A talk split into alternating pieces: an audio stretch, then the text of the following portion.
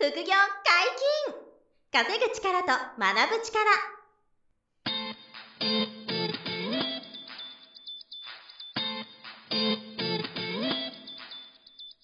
この番組は稼げるようになりたいを叶える副業アカデミーの提供でお送りいたします。副業アカデミーはあなたが副業で稼げる状態になることにコミットしたスクール。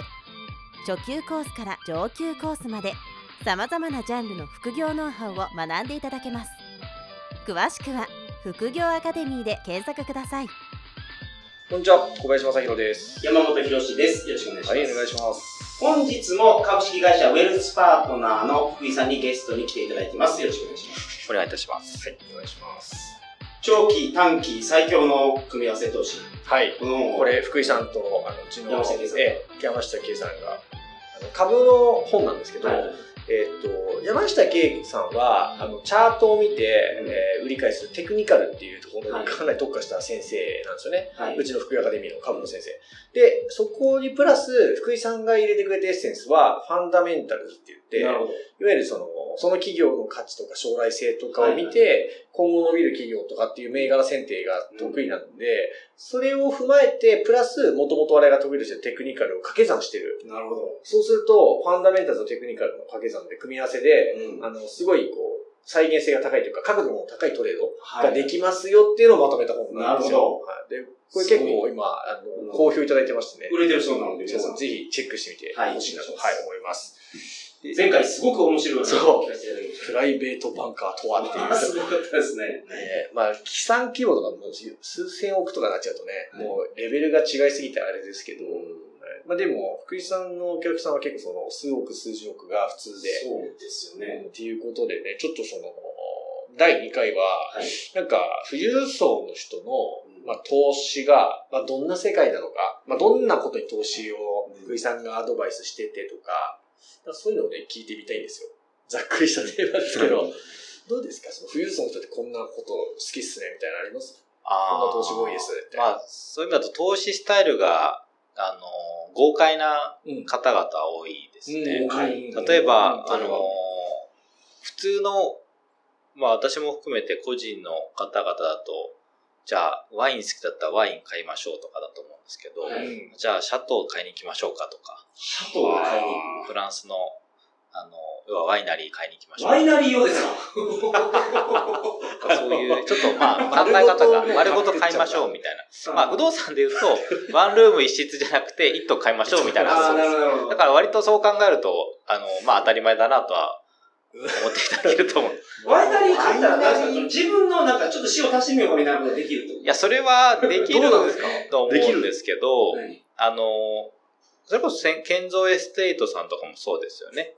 あの、ある、あの、上場企業、上げない。ですけど、な、な、上場企業オーナーさんがアメリカに買われてっていう、あの、まあ、それはその、畑はい。自分が製製造に関わるというよりは、その、美味しいワインが生まれる、その、あの、なんていうんだろう、仕組みごと買いたいんだみたいなことなんそうですね。。はい。まあ、独占したいわけじゃないですよね。独占したいけど、まあそれ販売するので、まあビジネスとしてやりたいっていう発想ですかね。そうかまあ独占したいっていう方もいらっしゃるでしょうし、あのビジネスとしてやり、好きすぎてやりたいと。え、その、えっと、富裕層の人が、個人の資産を運用したくて相談するケースと、今おっしゃったように、そのなんかビジネスとして投資先を探してるケースっていう、そのどっちもあるんですか？どっちもありますね。どっちもある。例えば100億あったらちっちゃな企業って何個も買えるじゃないですか。はい。だからもう、あの、買収する発想、株を買う場合も買収する発想に近いケースが多いです。なるほど全部買っちゃ株もそっか。株式投資っていうよりは、その、お株の多くを買っていくから、その会社ごと買う気ぐらいの選定をしていくと。う。すごい世界だよな。でもそこにそのね、福井さんはアドバイスしたり、その企業を流であの、精査して、そうですね、そういいいう。悪いとか、はいっていうアドバイスをしていくそういうのは仕事ですね。だからその、芽が出そうなベンチャービジネスを買っといて、大きくなったら何年後かに売るとか。そうですね。うーんなんかね、僕らのあの株式投資のその山下圭さんの講座があって、はい。そこに今600人以上生徒さんがいらっしゃるんですよね。はい。で、そこの、あの、ちょっと中級以上のグレークラスにいらっしゃる皆さん向けに、はい実は福井さんゲストで、はい。一回セミナー話してもらったんですよ。はい。その時は、その、まあ、丸ごと企業ごと買うみたいなのは、さすがにまだ、あの、我々の生徒さんはそういうことじゃないんですけど、はい。あの、将来性のある、その、め業界とか企業を、あの、教えてもらうっていう、はい。いう講座をやったらめちゃくちゃ人気だった。うん大好評で、はい。で、それはこういう理由で、この企業が、あの、長期的には面白いと思うみたいなことを聞いておければ、あの、どこで買うかは、あの、テクニカルを勉強してるんで、我々。うんだから、このチャートはこうなった時は、あの、買おうという判断をするんで、はい。はい。その大前提、この企業はこういう理由で、あの、将来的にはいいと思うよとかっていう、その情報を福井さんが教えてくれると、はい。あの、すごいこう掛け算ができて、なるほど。だから本当にファンダメンタルなところですよね。そう、はい。銘柄言わないはいいのかもしれないですけど、その、実はそれが、あの、夏ぐらいにそのイベントやったんですよ。はい。で、あの、福井さんはまだご存知ないと思うんですけど、その参加者の人が、あの、とある企業を、を福井さんが言ってて、で、そこをね、次の日か次の日かに買ったらしいんですよ。おそう。でしたら、すごい説得力があったんですね、そう、それで、それで、この間その方だったら、めちゃくちゃ上がりましたと。はいで、えっ、と、銘柄後で、あの、ケースかわかんないですけど、あの、えっ、と、ラックスうん。ラックス、あ、ぼ、あの、ストップ高になってました。そう、ラックスルっていう銘柄を言ってたんですよ、福井さんが。別に流してもいいのかもしれないですけど。うんで、そのラクセルっていう企業だったんですけど、そこを買って、今すごいですよ、チャート見たら。そうそうだから、あ、そういう選定かと。いうことがね、あの、まあそういう未来を見見てるはい。ということでね、それを、その、まあそれはうちの生徒さん向けにちょっとこう話してもらったんですけど、まあ、あとは受講生の方のね、ちょっとアンケートみたいなうん。案件すると、うん。あの、大きく買えるようになったみたいなことはおっしゃっていただいたりしてますね。やっぱりテクニカルだけだと自信がなくて、ちっちゃい金額しか買えない中で、あのちっちゃい金額しか買えないからリターンってちっちゃいんですけど、はい。まあ、ある程度、あの、あの、ファンダメンタルズっていう裏付けがあると、うんあの、大きくドバッと買えるようになったみたいな、まあ、自信を持って買えるようになったっていうんですかね。これちょっと音声では届かないですけど、この、い今、白線で交差したい。日が、あの、この日の前日に福井さんが言ったんですよ。はい。で、って言ったっていう。あそうそう。これが、すごい。あの、あああえて、この前のセミナーでは、あの、大型株以外はスライドに入れないようにしたんですけども、はい。あの、それは山下圭さんの方針があるから。あ、もうそれもあります。そうそう。うんおっしゃる通り。はい。それで小型株を、をなんか5個ぐらい、あの、しれっと喋ったんですね。はいあの、でもそれを全部ちゃんとメモってらっしゃる方が何人かいらっしゃって、はい。あもっといらっしゃったかもしれないんですけど、その方々がなんか全部ウォッチしたら全部上がってますね、みたいなことはおっしゃってましたね。これはだから企業としてのポテンシャルを見抜いて、うんそこに投資しとくっていう感じですね。だから明日どうこうっていうのはあんまり関係ないですよね。そうですねはいなるほど。えー考えとか手法っていうんですか。だから長期投資。長期投資にやっぱりそう向いていて、だからずっと持っとけばいいんじゃないみたいなことですよね。だから富裕層の方に株とかのアドバイスするときはあれですよね。その、すぐ売るとかじゃなくて、基本ずっと持っていく前提で提案していくっていうそうですね。それが理想ですね。でもまあ日本人のプライベートバンカーみたいな方々も、そういう株の売買とかを短期でやる方もそれなりに多いので、そのデイトレードとか割と短期売買って日本人が一番好きなんですよ、世界的に。ええそうなんですか。だからあのゴール街っていうイメージがありましたね。あーあ、まあそれは機関投資家とかファンドとかはそうですけども、はい。個人投資家はやっぱり海外だと長期投資っていうのが一般的で、あの、それは長期の方が、あの、理屈の再現性が高いというか、はい、あの、理論に一致して動きやすいっていうのがあるので、うんまあ短期だと本当にテクニカルの方が大事なんですけども、あの、まあ考え方の違いですかね。割とこちょこちょしたくないとか、忙しく世話しなくしたくないっていうのが、多分、あの、特に欧ヨーロッパ系の、あの、富裕層の特徴ですね。確かにその、富裕層の方はどっしり構えてるイメージが。うん、確かに。映画など。映画だと、松代と。映画など。うんそこに対して、まあ、提案していくから、まあ、前回もね、おっしゃってましたけど、プレッシャーはやっぱすごいですよね、そういう意味では。まあそうですね。やっぱりプレッシャーを背負って、さ下がると精神的に祝いたくなりますよね。いや、いなくなると。あの、空売りっていうのはそんなにこう、原則やらないっていうことですかね。あまあ、する方はされてるんで、あの、そこをどうこうも言わないですし、逆に言うとそれはそれで正しいんですけど、今のマーケット環境で空売りする方が、あの、の、負けるリスクは高いと思で、その状況だと思いますね。その長期投資で見たら、空売りはやっぱりリスクが高い。高いです。あーうんまだまだ上がっていく方向ですか？そうですね。まあ、あの、いろんな理屈を、あの、喋ると、あの、かなり長くなってしまうので、あの、まあ、簡単にご説明すると、世界経済っていうのは、どんなショあのショックとか危機が起きても、必ず長い目で見たら成長するんですよ。それは技術革新が起きたりとか、あとは、あの、人、僕はよく言うのが、人口は、その国の、あの、経済を映す鏡って言うんですけど、はい。あの、世界で見ると、あの、人口って増え続けるの、ふ増え続けてるのってわかると思うんですけど、まあ、人口が増え続けてる限り、あの、まあ、世界の経済は絶対成長するんですね。それは一人当たり、あの、やっぱり消費がどんどん増えていくし、生産性も上がるんで、なので世界経済は必ず、あの、人口が増え続ける限り、あの、成長するっていう前提に立つと、株は、やっぱり世界の株は上がり続ける。はい。だからまあ逆に言うと空売りする方が、あの、理屈には合ってないんですよね。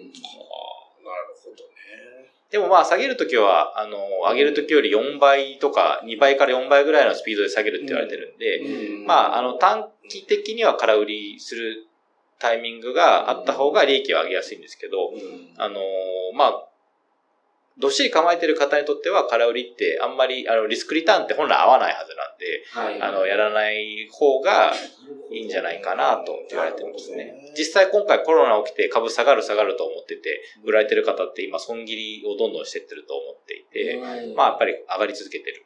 それはやっぱ金融緩和がすれば株は上がりますし、あの、金利と株、あの、そうですね、債券と株って基本的には逆相関するんで、金利と、あの、株ってトレードオフの関係なんですよ。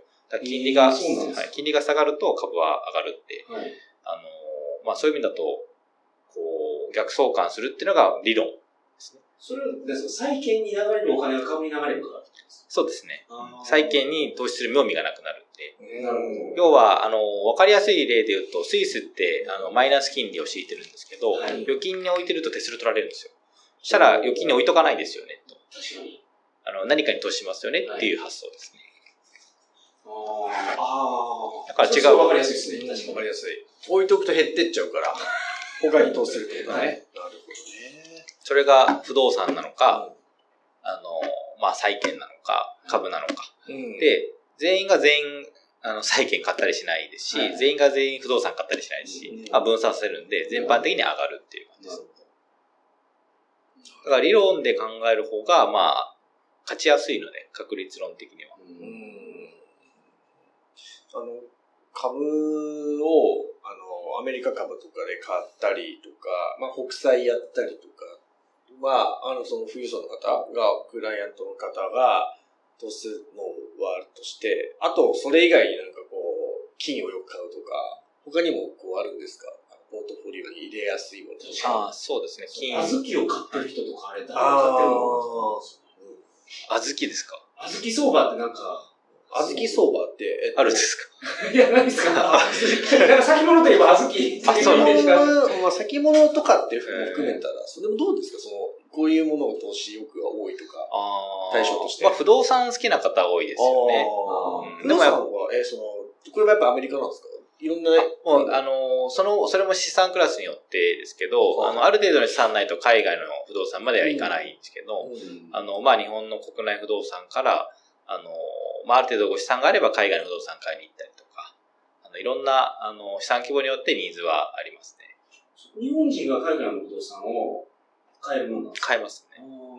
そ国によって国によって買えます。新興国は買いづらかったりするんですけど、うん規制があったりする。自分の名義で買えない国も多ありますねいですよね。。はい。日本人が。あの、向こうに、あの、が外国の方名義か、会社を作って、51%以上持ってる外国の人が代表じゃないと買えないとか、そういう国もそうですね。あります。新興国、アジアの国々とかはそうですね。うんはいあとはまあ中国みたいに、最終的には国のものみたいに決めてる国もありますし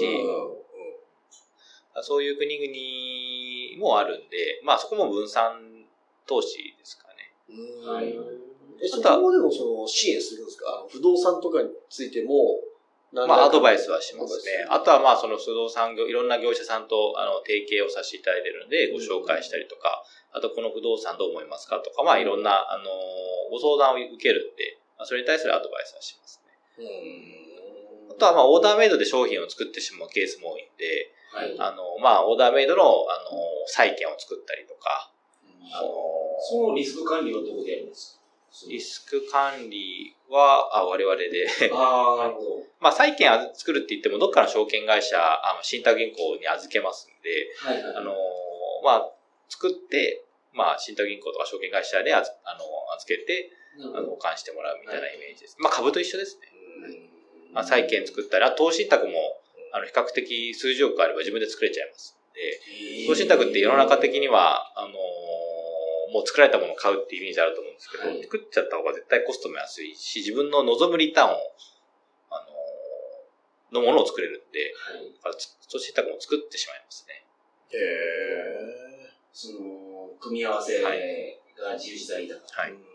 そこもじゃあ、01でやっていくこともできるんですね。そうです。だからまあ、オーダーメイドで作るメリットはコストが下がることと、うん。あとはもう満期とかリターンリスクうん。とかも自分で結構好きなようにできるので、まあ、そういう商品が多いので、何か、あの、個別株を、うん。あの、販売するというよりは商品を作ってしまうケースが多いんで、へー。あの、まあ、個別株っていうのもありますけども、あの、まあ、富裕層の方々って、やっぱり、あの、投資スタイルはやっぱり今までに経験したことがないものを買いたいとか、あの、勉強のために買いたいとか、あの、まあ、世のため、人のためというか、社会貢献のために買いたいとか、あの自分のためだけっていうよりは、今後のあの世の中の成長とか自分の成長につながるものに投資されるケースが多いんで、そこがちょっと違うところですかね。経験を買うみたいな感じですね。経験を買う。なんかすごいお金持ちになるとすごい、経験になるってことですよね、その新しいはい。投資が。逆に言うと、でも、あの、副業アカデミーさんに登録されてる方々なんかは、うんあの、知識を、あの、まあ、買うみたいな感じで登録をされてると思いますので、うんそれは将来的に、あの、絶対資産を増やすことにはプラスに働くと思いますね。はい。経験とか知識を買うっていう発想は日本にはまだまだ少ないですけども、やっぱり海外って当たり前なので、はい何か知識をもらったら手数料払うっていうのは当たり前なんですね。そういう意味だと、まあ経験を持ってる人に話をこあの聞いてお金を払うっていうのは、あの絶対早い方がいいですし、将来的に資産形成には役立役立つと思います。面白いですね。だからそういう特殊な、なんていうの、違う世界観はあると思いますね。はいその富裕層になればなるほど、きっと違う意味で。ね、資産増やしたいとか守りたいプラス、そういう経験を買うみたいな感覚もね、かなり大きいんでしょうね。でもそういう方々ってちゃんとそういう、あの努力もされてるんで、うんまあ努力した方々はやっぱそうなってると思いますね、確率論的に。。うんなるほどね。富裕層になってますね。やっぱり努力し続けてる人が富裕層にななっているとってますね。うんその、成り上がってグーっていった人と、もう、家計が、そもそももう、先祖代々みたいな。あ、スタンスが違います。はい。やっぱり、どちらもいらっしゃるわけですよね。はい。成り上がっていかれた方々の方がリスクをかなり取られる傾向。にありますね。ああ、まあ、わかる気がします、あと決断がめちゃめちゃ早いです。早い。あのーこの、この金額をもうその1時間で決めちゃうのかとか、うんそういう決断のスピードが、あのー代々お金持ちの方よりは早いですね。あだから時間イコール、あのー一つの価値と考えていらっしゃると思うんで、はい。あのスピード感が全てというんですかねうん、行動力がやっぱり成り上がっていった方々の方が早いですね。で、大体お金持ちの方のが、あの、資産を減らさないこと。にかなり重きを置かれていて。あの当然その慎重ですし、あの、まあ、投資に対してはリスクを取らないですね。はいいかに減らさないか。はい。うんっていうふうなあの発想になりますね。だから投資スタイルが全く変わります。うんだからまあ、その成り上がっていった方々って、やっぱりミニマム年10%以上とか20%とかのリターンも、あの求められますけど、大体、あの、あの、で年20%。そうですね。うん大体、大体富裕層の方々はやっぱり3%とか5%でいいみたいな。はい。まあ、やっぱり資産クラスとか資産の量が、あの、多ければ、多いほど、リターン少なくても同じキャッシュは得られるんで、うんまあそういう発想ですね。まあ少ない方々ほど、あの、リスク取らないとリターンはないんで、はいまあしょうがないんですけどね。うん逆にその、えっと、リスク取りすぎちゃう傾向のある人もいるじゃないですか。そうですねその時はこうブレーキかけてあげるわけですか？そうですね。かけてあげないとですよね。まあそのために、あの、ファンダメンタルズとかあると思いますし、あとはそのために分散させるべきですねうん。まあ、分散させすぎちゃうと、うんあの、何持ってるか分からなくなっちゃうんで、はい。うん私はやっぱ多くても、あのー理想は5銘柄以内だと思うんですけど、まあ多くても10銘柄かなとますね。あとは本当に分散させたいんであれば、投資信託とかファンド買えばっていう話になるんで、はい。あの長期で保有するならばってことですね。そうですねはい。まあ短期でもありすぎると分からなくなってしまうんじゃないかなと、うん。私も経験ありますけど、はい。何いくら持ってたかって、リアルタイムで覚えてる人ってなかなかいないと思うんで、うん。あとは行動が遅れるんで、そこはやっぱりあんまり多すぎない方が、あのーいいとは私は思いますけどね。はい。でも分散させなきゃいけないので、資産が少なければ少ないほど分散をさせられないんで、はい。あの多ければ多くなるほどどんどん分散をさせていかなきゃっていう発想になります。なるほど、なるほど。例えば100億でも日本だけに置いとくよりは日本とスイスとシンガポールに置いときましょうっていうのは国の分散になりますし、あと時差の分散とかにもなりますし、あの、日本時間だと買いに行けないものが欧州時間とかアメリカ時間だと買えたりしますんで、まあ夜でもトレードができるみたいな使い方ができるわけですよね。なるほどね。いやー、すごい世界ですね、なんかね。特殊な。それってもう新しい情報を常にずっと得るわけでしょそうですね。まあ我々だから向上心とか知識、あのー吸収力といいますか、うん常に新しい情報をキャッチアップする好奇心みたいなのは必要な仕事かなと思います。しかもすごい幅広い分野になりますそうですね。多岐にわたりますね。はいもう、いらない情報がないぐらいの、何でもいいから、そうですね。どどっから収集すること多いですか？その新聞でとか。新聞、人と会う旅行、あとはいろんなそういう講座とかお金を払って申し込んだりですとか、あの、まあ、セミナーですとか、まあ、いろんなところから情報収集してますね。もうなんか、あれ、休みの日とか、あのもうあまり変わらずお仕事しちゃうんですか？えっと、私はまあ経営者でもあるんでしちゃいますけどね。でも、あのーまあ、大手の金融機関に勤めてる時よりは、うんあのー仕事量が減ってますんで、はい。あのーそういう意味だとワークライフバランスは実現できる環境下にあるかなと。へーあ、銀行員時代の方が、あの、仕事量多かった。無駄なことが多いんですよ、日本の銀行証券って。無駄なことが。なるほど。た特にヨーロッパなんかはやっぱ家族とか健康を大事にする文化なんで、はい。仕事よりも、あの、まあ、5時とか6時になったらもう帰るわとか、うんまあ当たり前ですし、子供が熱出たらちょっと休むわとかも一般的ですし、日本の銀行とか証券ってそういうのが許されなかったりする文化なんで、まあ今後変わっていくとは思うんですけど、あの、ワークライフバランスっていうのはちょっと、あの、実現しにくいのかなと思いますね。なる今の方が、そういう時間のコントロールできてるんでね。ですきますね。はい。今日も新しい話をそうですね。なかなかね、聞けない世界観ないでですよね。確かに。面白いね。また次回もゲストでお願いしますので、どうぞよろしくおはい、願いします。ありがとうございます。ありがとうございます。副業解禁、稼ぐ力と学ぶ力、そろそろお別れのお時間です。お相手は小林正宏と。福井元明と、山本博史でした。さよなら。さよなら。